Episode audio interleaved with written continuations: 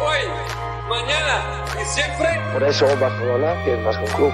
Con el Barça en el corazón. Muchas críticas vienen de hipócritas que dicen que son del Barça y no lo son. Som el millor club del món, diguin el que diguin. Bienvenidos a Mezcum Podcast, podcast dedicado a cubrir toda la actualidad del Fútbol Club Barcelona. Les habla Rafa Aldamuy junto a Julio Borrás. Di, di, di, dímelo, Julio. Saludos, Rafa, y saludos a todos y a todas las que nos escuchan. ¿Qué está pasando, Rafa?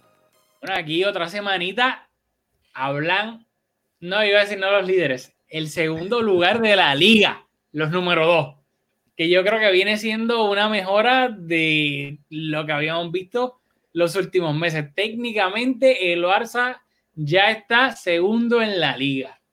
Nos estamos acercando. Hay una diferencia considerable con el primero, lo cual no me causa a mí tanta ilusión de estar segundo y menos segundo con un equipo como el Madrid que está en picada, pero eh, es mejor que tercero, cuarto, quinto, así que vamos, vamos en, en mejora. Sin duda alguna, y claro, no, lo digo, lo digo en tono de broma porque el Barça. Lo sabemos, lo sabemos. Está bueno, pero acaso. Eh, el Barça lamentablemente está a 10 puntos del primer lugar, que es el Atlético de Madrid, y al Atlético todavía le queda un juego de diferencia que podrían aumentar esa ventaja a 13. Eh, y está empate con el Real Madrid a puntos, pero como ahora eh, lo que decide es la diferencia de goles, el Barça tiene mejor diferencia de goles que el Madrid, por ende está en el segundo lugar. Eh, pero vamos, vamos a hablar de lo que vinimos, míralo aquí, bueno. Que este partido yo creo que tenía un poco de morbo, el Barça volvía al Camp Nou después de yo no sé cuántos partidos jugando fuera, creo que lo había puesto, o sea, el Barça ha jugado yo creo que de los últimos 10 o 12, no sé, casi, casi todos habían sido fuera, así que lo, lo, comenté en Twitter que se me hacía hasta un poco raro ver el Camp Nou de nuevo porque el Barça había jugado tantos partidos como visitante que, que, que algo que estábamos tan acostumbrados se sentía un poquito de raro, diferente. Y para colmo era para recibir al Athletic, que sabemos que hace que dos semanas el Barça perdió la final de la Supercopa eh, de España contra el Athletic de una manera bastante dolorosa. Estuvo el morbo, obviamente, de la expulsión de, Messi, de la celebración de Villalibre con la trompeta. Eh, así que yo creo que obviamente había bastante morbo y también teniendo en cuenta que el día antes había filtrado el contrato de Messi en el periódico El Mundo, obviamente revelando pues las cifras de, todas las cifras de, del contrato de Messi. Por ende, creo que este partido tenía bastante morbo y el Madrid había perdido el día anterior, así que el Barça, como dije, podía ponerse en el segundo lugar de la liga y tenían varios, varios eh, subplots antes de, de, este partido. ¿Tú, cómo, ¿Cómo tú lo viviste antes de, de dar la alineación y todo eso? ¿Cómo lo estabas viviendo? Bueno, pues en este partido, a diferencia de otros que usualmente no hablamos tanto para tener de qué hablar en el podcast y no, y no repetir lo, que sabemos o anticipar lo que el otro va a decir, pues aquí habíamos hablado bastante y pues yo te había comentado que Messi es un, una persona bastante sensitiva como muchos somos, pero Messi eh, parece ser particularmente sensitivo y yo tenía un poco de miedo de que estas filtraciones que para mí vienen de parte del club, porque si no mira los protagonistas y las personas que tienen acceso al contrato, pues el club yo creo que es el, el, que está ahora mismo en una posición de, de, de filtrar un, el contrato por lo que significa o lo que representa eh, esa publicación para el jugador. Así que, pues, yo tenía un poco de miedo de que viéramos un Messi un poco triste, un poco dolido porque el club filtrara eh, el contrato, pero yo creo que, como vamos a comentar, la primera mitad fue espectacular y Messi estuvo espectacular. Así que mi miedo, por suerte, no se concretó. Hay que, hay que seguir filtrando cosas. Para, para, que salga este Messi todo el tiempo. No, pero estoy totalmente de acuerdo. Obviamente, pues el morbo del, del, contrato, de la filtración, no se sabe quién lo filtró. Veremos si alguna vez, si se llega a saber. Eh, lo habíamos comentado por WhatsApp, varias, varias partes tienen acceso al contrato, pero yo estoy de acuerdo con Julio que si uno se deja llevar por el sentido común y la lógica, ¿a qué parte le beneficiaría más? que se filtre algo así, a menos que olvídate, sea un plan maquiavélico de algún candidato para hacer quedar mal a la junta anterior, o sea, Digo, yo no, quién sabe, pero lo más lógico y lo que uno le iba a pensar es que sería del lado este de Tusquets, Bartomeo, todo ese lado.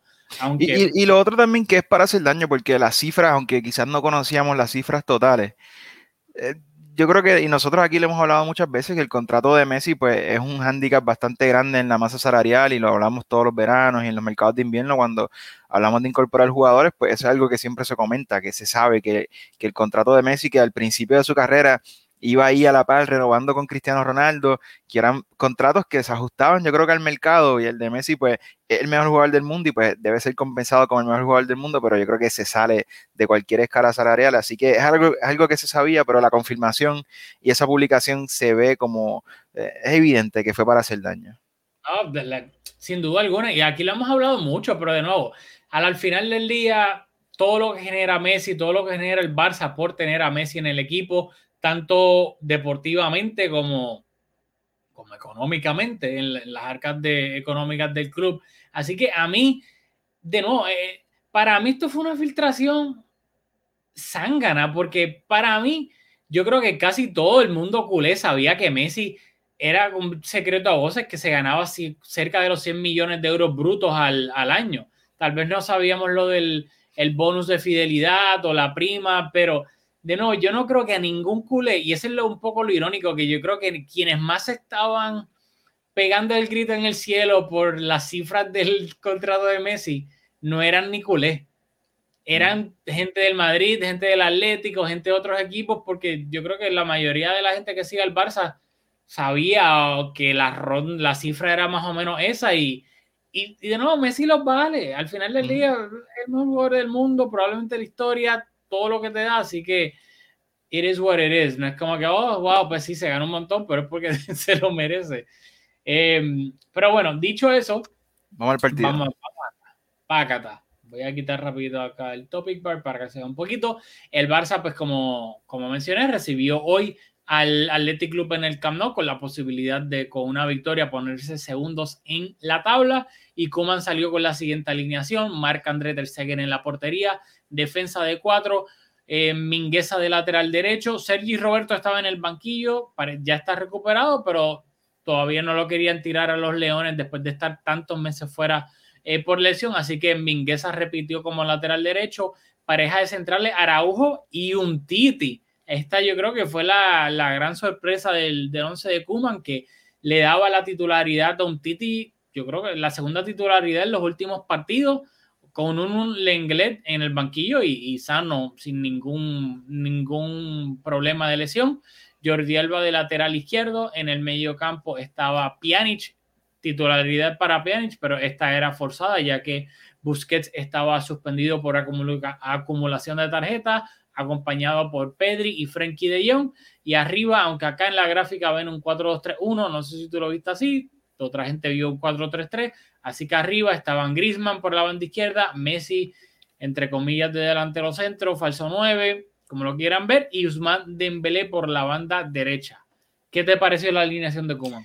Bueno, yo primero creo que también vi el doble pivote que tuviste. Y en cuanto a la alineación, pues esta la pude haber hecho yo y la pudiste haber hecho tú. Creo que Kuman no tuvo que hacer ni una sola decisión. Bueno, no tuvo que hacer una sola decisión. En cambio, como tú comentaste, por, por, lesiones, por suspensión, en todas las posiciones, pues salieron los jugadores que, que esperábamos que salieran. En cambio, pues en la posición de central, para mí fue una sorpresa ver un Titi. Te, te lo comenté por WhatsApp sobre el Englet, que el Englet viene siendo con diferentes técnicos, viene siendo titular. Creo que para un sector bastante grande de la afición eh, es probablemente el central favorito porque Piqué, eh, ¿verdad? Con sus luces y su sombra dentro y fuera del campo, pues es un jugador polarizante. Así que creo que el inglés posiblemente, si hacemos una encuesta, es el, central favorito de la afición.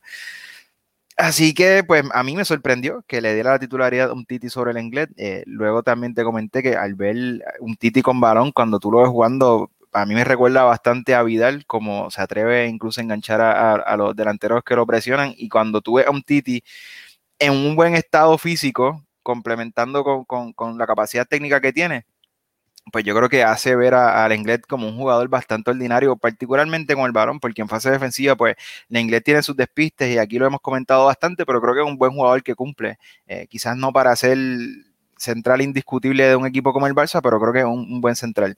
Pero creo que eh, eh, en la otra fase del juego es evidente la diferencia que hay entre los dos. Y pues Kuman casi siempre en las conferencias de prensa que le preguntaban por un Titi porque no estaba teniendo ningún tipo de, protagonismo, incluso Mingueza jugaba sobre él y siempre que le preguntaban, él se remitía al estado físico, al estado físico, al estado físico. Mira, tenemos, no sabía que, sabían que estábamos en vivo, tenemos personas sintonizando en vivo. Así que, pues nada, eh, pues, al, al Kuman ahora estar dándole más minutos a, un Titi, pues parece que, en efecto superó esas molestias físicas, así que bueno ver que, tenemos un central más, aunque parte de esas filtraciones fueron que lo vamos a vender en verano, así que aún sea para que eh, suba su valor en el mercado en, verano, que todo parece ser que, va a salir, pues que podamos recuperar algún poquito, algo más de lo que íbamos a recuperar, porque como íbamos, eh, yo creo que el caso un Titi iba para una sesión hasta de esas sesiones raras eh, como las de Alda Turán, que es hasta que acabe el contrato y ese tipo de asuntos de jugadores que se nos hace bien difícil de salir porque es que físicamente no estaba bien cuando tenía minutos pues, técnicamente no se veía el mismo jugador. Así que pues se quede o se vaya, yo creo que aplaudible que Kuman lo esté recuperando y pues para el inglés un toque de atención porque tú has sido bastante crítico ah, de él. Yo creo que yo era el, crítico original en este podcast del inglés, pero tú has sido bastante enfático en esos despistes que lo ha comparado con Sergio Ramos. Así que nada, yo creo que en cuanto a la alineación eso es lo único que resalta. Sí, o sea, primero un saludito a, Diego Salazar, que nos escribe acá. Hola amigos. Me, sorprendió, me cogió por sorpresa. Yo, no pensaba que, que, sabían que estábamos en vivo. Yo creo que es que eh, esos son los perks de estar suscrito al canal de YouTube de Mesco Podcast, porque te tira una notificación cuando sale un video nuevo o cuando vamos en vivo. Así que un saludito a Diego. Eh, yo estoy, estoy de acuerdo contigo y acá lo hemos dicho hasta la saciedad que un Titi, que diga, el inglés llegó para ser suplente de, de un Titi, ser el tercer central del Barcelona. Lamentablemente, por las lesiones de un Titi, inglés terminó siendo el titular, pero ese, ese no era el plan. Así que cuando vemos a un Titi que, de nuevo, too good to be true, yo acá estoy, como hay un refrán que dice, espera, espera lo peor para que te sorprendan.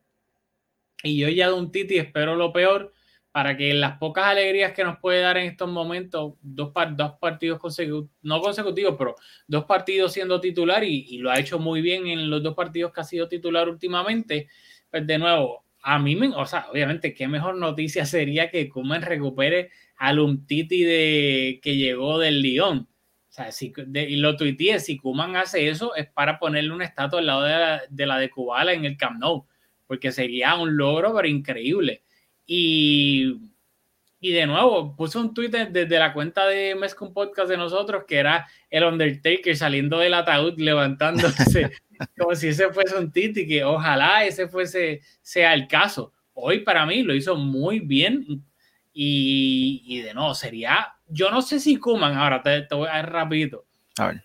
No sé si Kuman, porque claramente el otro tema que ha estado circulando es el posible fichaje o no fichaje de, de Eric García. Si, hay los tres candidatos, tienen tres formas diferentes de, según ellos, afrontar el fichaje o no fichaje de Eric García. Y Kuman, claramente por activa y por pasiva, ha expresado que necesita un central. Y yo no sé si esto ha sido Kuman, que a veces los técnicos lo hacen cuando quieren presionar al equipo a que, mira, necesito un portero, necesito un mediocampista, necesito un delantero, ponen al que tienen para que lo haga mal y poder decir, ve, no tengo más nada, es lo, lo tengo que poner, no me, no, no, me dejaste de otra. Y tal vez le salió, como dice, dice, el tiro por la culata y ha puesto un titi para poner presión a, con ese fichaje de Eric García y le ha salido bien, que, que pues no sé si, si tal vez lo ves de esa manera. No, yo, yo no lo veo de esa manera. Yo creo que, que por necesidad ha tenido que, darle minutos porque, de nuevo, o sea, Mingueza, nadie sabía quién era Mingueza o pocos sabían de, Mingueza hasta hace poco y pues Cuban pues, le dio sus minutos de central y pues ahora un jugador que ha resultado ser bastante polivalente y pues también eh, puede jugar de lateral, pero yo creo que, lo de un Titi no, no, no, eso sería el caso si, si le diera minutos al inglés para, eh. Para hacer para hacer ese punto que, que, tú traes, pero yo, yo realmente creo que lo de Titi parece que, que Kuman siendo un entrenador parece que bastante justo, como, lo, como con Ricky en los últimos partidos, que, que si el jugador en, los entrenamientos demuestra que tiene la intención de, aportar, pues le, da sus minutos y pues luego del, partido anterior creo que un Titi pues lo, hizo lo suficientemente bien como para ser titular hoy. Estuve leyendo porque realmente me sorprendió tanto que dije, déjame ver si, porque no, tuve la oportunidad de, de, ver ninguna de las dos ruedas de prensa, y quería ver si alguien había publicado algo sobre los motivos de Cuban para darle la titularidad a un Titi sobre el inglés. Y leí un artículo que me pareció bastante cómico sobre que la amenaza del Athletic Club eh, por el aire fue lo que hizo a Kuman escoger un Titi, lo cual yo creo que por el aire el inglés, siendo un jugador más alto y también creo que eh, va muy bien de cabeza, así que a despejar balones, yo creo que, eso no fue la razón. Así que, bueno, no, no sabemos, no sabemos cómo están entrenando, no sabemos cómo está el inglés, eh, pero sí sabemos que ha tenido unos despistes. Yo creo que hay competencia en ese puesto. Sí, yo creo, yo creo, sin tener ni la más remota idea de si se maneja información de que. Lesión, eh, fatiga física, que puede estar cerca de lesionarse y por eso darle descanso o no. Yo, yo estoy de acuerdo contigo. Yo creo que si tuviese que apostar, diría que es más para de, nuevo seguir dándole un toque de atención al inglés, que sin duda alguna ha cometido muchísimos errores graves esta, esta temporada. Eh, rápido. Vamos, a la primera mitad, que fue una primera mitad espectacular. Vi un contraste bastante grande del partido de la Supercopa, que fue al revés. ¿Qué, qué te pareció la primera mitad? Espectacular, lo que dijiste. Para mí, el Barça, la, la primera mitad terminó 1-0 con un golazo de Messi de tiro libre en el minuto 20 pero creo que el, marcador nos reflejó el dominio absoluto del Barcelona. Y de nuevo, yo sé que a veces tú y yo no estamos de acuerdo en esto, pero yo creo que, hoy este estamos, de acuerdo, estamos de acuerdo. Sin duda alguna, este partido, si el Barça está fino y tiene puntería, esta primera mitad se puede acabar 3-0 o 4-0 fácilmente. El Barça estaba presionando arriba, recuperando el balón, creando ocasiones clarísimas de gol. Y para mí fue la primera mitad, fue, fue un baile sin, todo el mundo presionando. Dembélé estaba recuperando balones, pero poniendo el cuerpo, ¿sabes? Recuperando balones como de forma dominante, poniendo el cuerpo y quitándole el, balón al rival, como que dámelo acá es mío, y le metía la espalda. Y Dios, espérate, Dembélé, que ¿dónde está la cámara escondida? O sea, Pedri hizo un masterclass de recuperación de balones. Messi tuvo una primera mitad espectacular también. O sea, para mí el Barça hizo un partidazo, un 10 de 10 en la primera mitad. De acuerdo, y aparte de las ocasiones, que creo que tuvimos siete tiros al arco, eh, tres entre los tres palos eh, por uno del Athletic Club, o sea, eso demuestra un dominio absoluto. La posesión 64% en la primera mitad, en la segunda mitad 54%. Así que aparte de las ocasiones, a mí lo más que me gustó fue que cuando lo estaba viendo más ilusión, hemos hablado aquí de que quizás eh, ese título de la Supercopa de España quizás era uno de los, de los, pocos títulos a los cuales podíamos aspirar esta temporada porque lo veíamos difícil en la Liga de Campeones, pero cuando yo esa primera mitad, a tu equipo como el Athletic Club, que, en la liga, no, pues en la tabla de posiciones no les va muy bien, pero cuando tú miras los jugadores que tienen en la cancha, el, presupuesto, la trayectoria del club, es un gran club porque a veces jugamos contra equipos en la liga, ahora con Marcelino es un equipo que está bastante bien trabajado, que en una misma semana le ganaron al Madrid y nos ganaron a nosotros, eso hay bien pocos equipos en el mundo que lo pueden lograr, aún con que no estamos en, el nivel que estamos, por el peso que tiene el Barça del Madrid y el Athletic Club lo hizo, y eso es, Es, un, es un gran club y está en un buen momento así que viendo esa primera mitad decía contra, a lo mejor hay esperanzas de, que en la Liga de Campeones tenemos oportunidades, porque lo, que el punto que estaba tratando de hacer es que hay, veces que jugamos contra equipos que están bien trabajados, pero que no tienen pólvora, que los jugadores, los delanteros, por ejemplo, no, tienen la capacidad técnica para finalizar la jugada.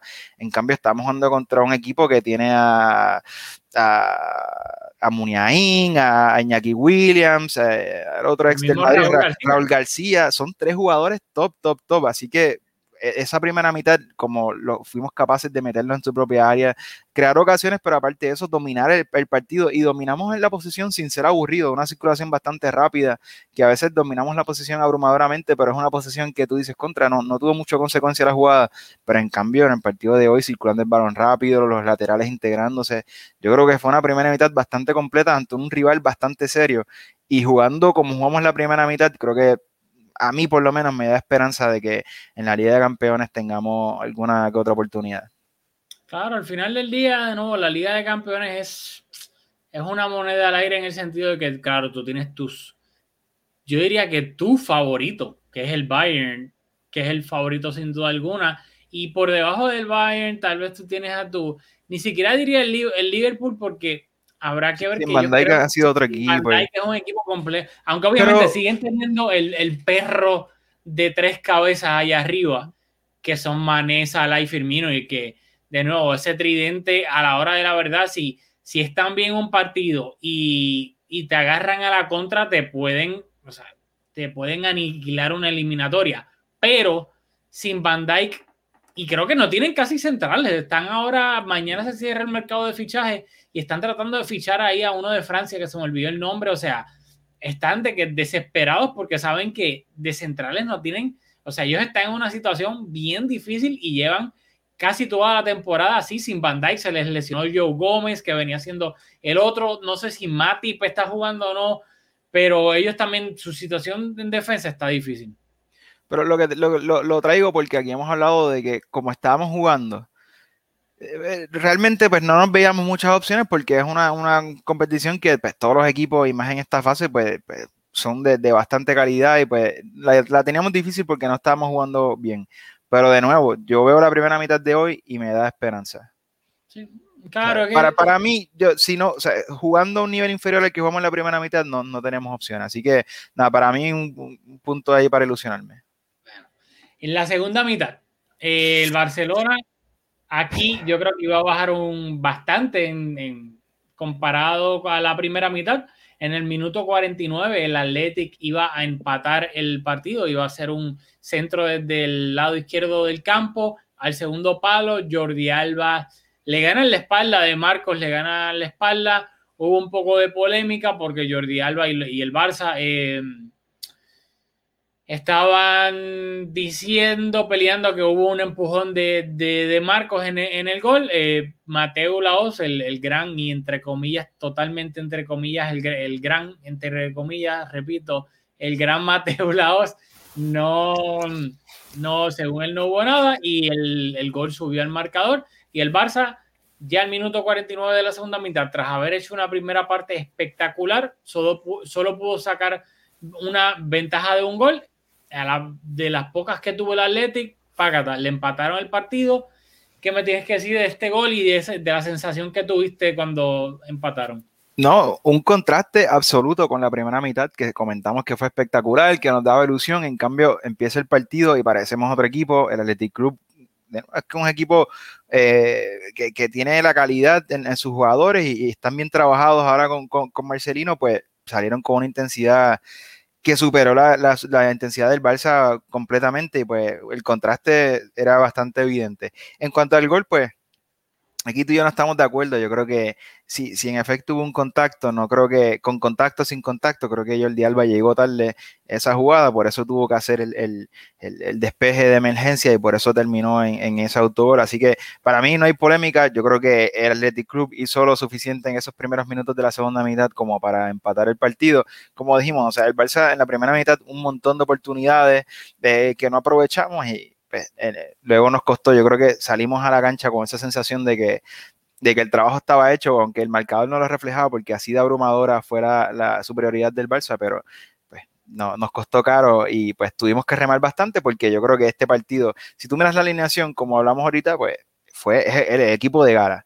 Ahí te guste más Lenglet o Titi, es el equipo de gala. Eso lo que te dice es que para mí, para Kuman, yo creo que para ti también, o sea, es imprescindible. Ahora en la liga no podemos, a la que perdamos, empatemos un partido, pues nos desprendemos, nos olvidamos de la liga por completo, porque ahora mismo está dificilísimo, pero perdiendo dos puntos o, o tres, pues se pondría imposible de verdad. Así que pues tuvimos que remar bastante para mantenernos con la ilusión de seguir peleando ahí por la liga, presionando al Atlético. Sí, sí, el, el sacó el 11 de gala, la única, la única movida que hizo a, a propósito, fue lo de un Titi por Lenglet, porque las titularidades de Mingueza y de Pjanic fueron forzadas por lesiones y por, tarjeta. Y de nuevo, pero acá, y te voy de nuevo a hacer la palabra rapidito, porque estábamos hablando de, cómo te da esperanza la primera mitad del Barça, etcétera. Pero es este Barça capaz de tener un partido entero como la primera mitad? Porque yo no sé si claramente entonces lo que vimos en la segunda mitad fue porque lo de la primera no era sostenible en cuanto a la presión alta, estar recuperando el balón, el movimiento del balón, el, desgaste físico de la primera mitad. No sé si, si, o fue que simplemente el Atlético en la primera tal vez estaba jugando un poco más conservador y en la segunda decidieron salir a presionar más. No sé. Pues, no, tremenda pregunta. Yo creo que ahí hay dos factores a considerar. El primero, la juventud del equipo yo creo que jugadores como Dembélé, que no, tienen tanta experiencia, Pedri por, por, su edad, aunque es un jugador que parece tener eh, más experiencia que su edad, de Pjanic es un jugador que llegó esta temporada. Yo creo que había muchos jugadores hoy en posiciones claves que por falta de experiencia o quizás por edad, pues a lo mejor no, no, no fueron capaces de mantener el mismo ritmo. Y pues, la otra pregunta, la cual no tenemos respuesta, es el estado físico del equipo, que pues ahí en ese sentido pues no, no sabemos si realmente, solamente podemos especular si seríamos capaces de, de, jugar 90 minutos así. Yo creo que, como dijimos, o sea, la liga ahora mismo, aunque salimos con el equipo de gala, está bastante difícil. No sé si en un partido de Liga de Campeones con una exigencia más alta, pues seamos capaces de, de, asumirlo de esa manera. Y lo otro es que ese partido cuando se empata, el partido de hoy, o sea, fue un partido completamente abierto. Nosotros fácilmente hubiésemos podido perder porque Athletic Club también tuvo sus medias oportunidades en esa segunda mitad y el partido estaba abierto que para mí, por ejemplo, o para el fanático casual seguramente fue un partidazo porque yo creo que los dos equipos eh, tuvieron sus oportunidades. Yo creo que el Barça teniendo a jugadores como Messi, como Griezmann, también se siente cómodo. O sea, el Barça prefiere tener el control del partido pero teniendo las figuras que tiene, pues yo creo que también se siente cómodo, se siente con pólvora como para un partido abierto con un jugador como Dembélé que te da tanta velocidad, tiene tantos regates, pues yo creo que nosotros aceptamos, quizás prefirieran ese partido abierto a tener que romper la defensa, una defensa un poco más cerrada, más encerrada en su propio campo, así que quizás eh, pasó por, eso también, no, no sé, realmente es una pregunta bastante difícil de, contestar. Sí, es como vámonos a los puños sabiendo que tú eres más fuerte que... Porque tenemos, yo, yo creo que hubo un poquito de eso, porque el partido fue o sea, yo estaba nervioso, o sea, fue mucho más abierto, es que el contraste de nuevo fue tan grande y pues, yo creo que nos sentimos cómodos también porque, como vimos, somos capaces de, anotar en esas situaciones. Pero tú sabes algo rápido y lo quiero mencionar, traer acá como dato, no para eh, entretenernos mucho, por, quiero tratar de, de, terminar esto antes de los 40 minutos, pero que hay que recordar que al final del día esto no es FIFA, no son, no son robots. Este fue el noveno partido que se jugó en el mes de enero, porque ya que el Barça no cayó a la primera en la Copa del Rey como otros equipos de Madrid, eh, pues el Barça ha tenido más partidos. Y el Barça ha, jugado nueve partidos en enero y tres de esos nueve se fueron a tiempo extra. Así que básicamente el, añádele otro partido más entre los tiempos extra. Así que el Barça ha jugado 10 partidos en el mes de enero. Físicamente, claramente, eso valga los dos mentes, físicamente y claramente. Eh, todo tiene una repercusión en el estado físico del equipo y todavía la temporada falta, falta un mundo. Febrero, marzo, abril y mayo. Así que, de nuevo, hay que tener eso en cuenta de que este fue el noveno partido técnicamente el décimo, contando los tiempos extras que jugó el Barça. Son muchos minutos y desgaste físico en esas piernas de los jugadores, que tampoco es que han habido rotaciones, pero creo que las la, justas en la mayoría del tiempo. Eh, rápido, pues entonces el Barça iba a anotar el gol de la victoria en el minuto 74 y va a ser una gran jugada colectiva que iba a terminar con un pase filtrado de Usman Dembélé a Mingueza, que venía haciendo ese desmarque eh, con profundidad para luego centrar y que Grisman rematara a bocajarro a la portería de Unai Simón. ¿Qué me tienes que decir de ese gol?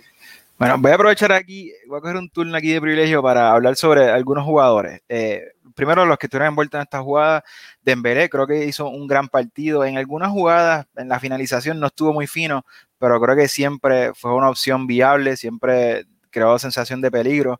Y de nuevo, creo que hay un detallito en, el toque al final, pues no le salió, pero creo que hizo un muy buen partido. A, mí me encantó. Aparte que, como tú mencionaste, de mucho recorrido, recuperando, no sé si lo mencionaste aquí o si lo hablamos, pero creo que en fase defensiva aportó bastante. Mingueza Con la asistencia espectacular, yo creo que Mingueza es un jugador que a mí me ha sorprendido mucho porque es bastante polivalente. Y yo creo que hay que ser justo y cuando evaluamos los, sus partidos, si tú coges a... Hay pocos jugadores, hay pocos centrales que pueden jugar de laterales también. Pero cualquier otro lateral del, eh, central del Barça, si tú lo pones a jugar de lateral y en otro partido te juega de central y en otro partido de lateral, pues no tienes continuidad en tu, en tu, en tu posición y yo creo que tiene mucho mérito que sea capaz de, ajustarse. Y yo para mí, nuevamente, pues yo no lo pondría a titular en, el clásico ni contra el, el, PSG, pero para mí Mingueza siempre que juega cumple, tiene una personalidad espectacular, se equivoca y no parece que no le pesa, dándole salida al balón, no se esconde a mí realmente lo que he visto de Mingueza me encanta. No se incorpora tanto eh, en fase ofensiva como Dest, pero cuando lo hace, lo hace con intención. En los centros, pues es como un poco, recuerda a Dani Alves, que cuando le salen le quedan espectacular, cuando no, es a la, tercera gradería.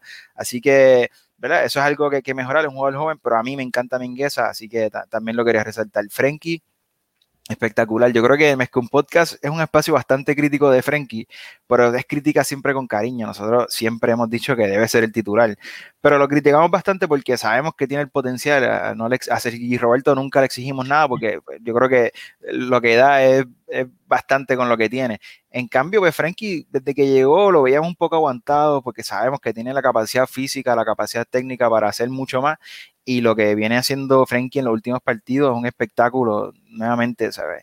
Su aportación en fase ofensiva hoy estuvo, creo que hoy no le hemos hablado, hoy un fácil más grande en meter a, Frenkie entre los dos centrales. Hoy los dos centrales cuando estábamos saliendo del balón desde atrás parecían casi laterales, bien abiertos, que es algo que no, lo hacemos bastante habitual pero creo que hoy un énfasis más grande y pues Frenkie tiene esa responsabilidad de ser el eje de la salida del balón, lo hizo espectacular y siendo el último jugador de campo también lo veíamos en la zona de creación y, pues, es un jugador que está en todas las zonas del campo y siempre aportando con mucho criterio, así que Frenkie espectacular también, ¿no?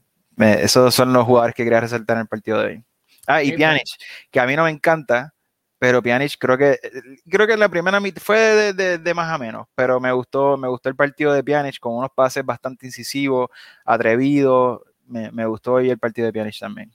Tú sabes, algo, algo curioso, que, mm. no algo curioso, perdón, es que estaba, estoy recortando una foto acá que quiero usar. Y es que está muy bonita. ah, lo último, lo que buscan la foto. Me diste el remate a bocajarro de, de, de Grisman. Mm. Cierto, o sea, un jugador que cuesta ciento, ¿sabe cuántos millones? Tiene que meter ese gol 10 veces de 10 pero con la velocidad que venía el centro y como colocó el pie para, porque también, o sea, el portero del Athletic Club sacó un montón de, de, o sea, es un buen arquero. Así que creo que Griezmann no se fió a disparar al muñeco y se aseguró y creo que aún con la dificultad que tenía ese balón, la colocó alejándose del arquero. Yo creo que, de nuevo, o sea, la tiene que meter sí o sí. Y la, la tiene que meter él, la tiene que meter Braithwaite tienen que meter el, jugador que sea que esté en esa posición. Pero aún así, creo que técnicamente, cuando ves el, disparo en cámara lenta, pues tiene mucho mérito también. Ok, ok. Eh, rapidito, estoy de acuerdo con lo de Mingueza. Mingueza para mí es correcto. Hay que recordar que Mingueza es central, no lateral derecho. Y para colmo, si de por sí estás jugando tus primeros partidos en el equipo mayor, que ya esos son nervios, quieres hacerlo bien, tienen bastante presión, que para colmo te exijan jugar de lateral, pues tiene mucho mérito que de lateral claramente no es su posición ni es un excelente lateral derecho, pero yo creo que ha sido bastante correcto y, qué bueno que lo mencionaste porque pues, para darle crédito, Araujo para mí es una auténtica máquina un muro atrás fuerte, rápido, va bien por arriba. Otro, otro partido más que sigue demostrando que tiene más, o de sobra para, si sigue así esta evolución, candidato a terminar siendo central titular del Barcelona. O sea, Araujo me encanta y lo sigue demostrando partido tras partido. Se puede dar una razón a Piqué para, para retirarse luego de la lesión. Depende cómo vuelva. Bueno, bueno, la salida de balón de Piqué todavía eso. Ah, no, no, no, no, eso es nadie. Veremos si Eric García la tiene cuando, llegue. Eh, un Titi ya lo hablamos. Jordi Alba, yo creo que un partido bastante. Yo soy crítico con Jordi, a ti te gusta mucho más que a mí esto en estos momentos, aunque claramente se, se equivocó en el gol, pero yo creo que, que hizo un partido bueno, correcto Pjanic jugó bien para mí. Frenkie es lo que tú dices, eh, o sea, tiene tanto potencial, por eso es que le exigimos tanto eh, físicamente, técnicamente, o sea, Frenkie tiene todas las herramientas para marcar una época en el Barcelona y en el, fútbol europeo. Eh, Pedri, para mí, espectacular y, espectacular en el, hasta en el lado defensivo. Creo que tuvo casi 10 recuperaciones, una, una burrada así leí en Twitter. Dembélé de nuevo para mí jugó muy bien, creando peligro. No estuvo muy fino en una que otra jugada, remates que tal vez tenía que ir entre los tres palos, la mandaba. No estuvo fino en algunas cosas, pero creo que como quiera, aún así creó bastante peligro. Para mí Messi hoy jugó de nuevo, era el Messi que alguien puso en Twitter que me dio risa el si han visto el documental de Michael Jordan, el de The Last Dance, el famoso meme que sale Jordan sentado fumando que dice, and I took that personally y alguien puso esa foto y dijo, esperamos ver a este Messi hoy. Y yo creo que vimos a ese Messi hoy. O sea, sin duda alguna la actitud de Messi hoy era de, de alguien con rabia que estaba molesto por todo lo que estaba pasando y más enfrentarse al Atlético, el morbo que traía eso. Creo que hoy Messi de nuevo, espectacular el partido hoy, el gol de él, que yo creo que el gol ni lo hablado, ni lo hemos hablado es, que, eh, es que fallamos, pecamos, porque ese gol lo mete cualquier otro y pues estamos aquí el hablando. mejor gol de su carrera. Y de nuevo, una burrada de Messi ponerlo. O sea, el Athletic tenía el mismo zángano que siempre todos los equipos tienen abajo tirado en la, acostado. Creo que tenían a Geray casi en el palo opuesto. O Muniain, no recuerdo ni quién no, fue. Era no era Muniain, pero. Era Geray, creo que era Geray, si no me estoy casi seguro que era Geray. Y de nuevo, Messi como quiera la puso ahí. O sea, es que Messi cuando está bien, de nuevo, falló una al principio que yo pensaba que Messi eso... Contra ese uno contra uno, eh, falló. Y fue un gran, una gran jugada, un pase de Griezmann filtrado perfecto que la habilitó. Pero de nuevo, el punto, no quiero hablar mal de Messi, porque es que para mí mm. eso la falló y la tenía que haber metido. y, entre los tres partidos que hemos tenido ante el Athletic Club, eh, eh, Una y Simón ha estado espectacular, en, con unas intervenciones espectaculares, así que pues mérito al portero también, que ya hay una trayectoria. es muy buena. Em, y quién es más, o sea, luego entró Sergi Roberto volviendo para colmo no fue de lateral, sino en el medio campo. que para mí ese cambio, yo no, yo yo no tuve problema con, con terminar con tres centrales. Pero Pjanic, habiendo tenido una buena primera mitad, yo creo que lo estaba haciendo bastante bien. Y Sergi Roberto, pues es un jugador que pues, yo, entiendo sus cualidades y el recorrido que tiene. Y en un partido que es de ida y vuelta, creo que se presta para que Sergi Roberto, sus cualidades brillen. Pero yo, yo quiero ver a Sergi Roberto jugando en el mediocampo lo menos posible. A, mí ese cambio no me encantó. Yo, que, créeme que sin algo aquí siempre vamos a estar de acuerdo tú y yo más con podcast es que ese Roberto en el pecking order del medio campo tiene que estar de que detrás del último. Eh, y iba a mencionar algo por encima. Entró eh, Braithwaite, pero fue Griezmann. Griezmann, para mí tuvo, no estuvo fino, claro, y marcó el gol, eh, pero, pero todo lo demás no estuvo tal vez fino de algún otro remate, igual que Dembélé, que, que pudo haber rematado pues obviamente a portería y forzaron a Simón a hacer un, eh, una tajada. Em, y, pero a mí me los de nuevo, aquí siempre lo comentamos que tal vez el trabajo de Griezmann no, no vistoso, ¿sabes? Los desmarques que se pasó haciendo todo el partido, los apoyos, el pase que le dio a Messi, que lo dejó completamente solo. Si Messi mete eso, estamos hablando que gran asistencia de Griezmann, bla, bla, bla. Gran pase, pero como no lo metió, no se habla de eso. Eh, hubo un penalazo sobre Dembélé de Muniain, que de nuevo aquí, yo creo que aquí somos bastante tranquilos, no hablamos casi nunca de los árbitros y, no nos gustan entrar mucho, pero de nuevo, eso fue que hasta Julio, que de los dos es el más vieja escuela, que, que no le encanta tanto dar penales, flojo, etcétera, pero claramente fue un penalazo de Muniain sobre Dembélé y, y para mí eh, no, es absurdo que hasta con VAR nadie del bar, que al final del día hay unas reglas para el bar, pero nadie sabe cuándo se usan, porque se usan de vez en cuando, a veces se aplican, a veces no, a veces entra el bar, a veces no entra, y todo el mundo sigue perdido por la aplicación horrible del bar por parte de, los árbitros o el comité de árbitros o como ustedes lo quieran llamar.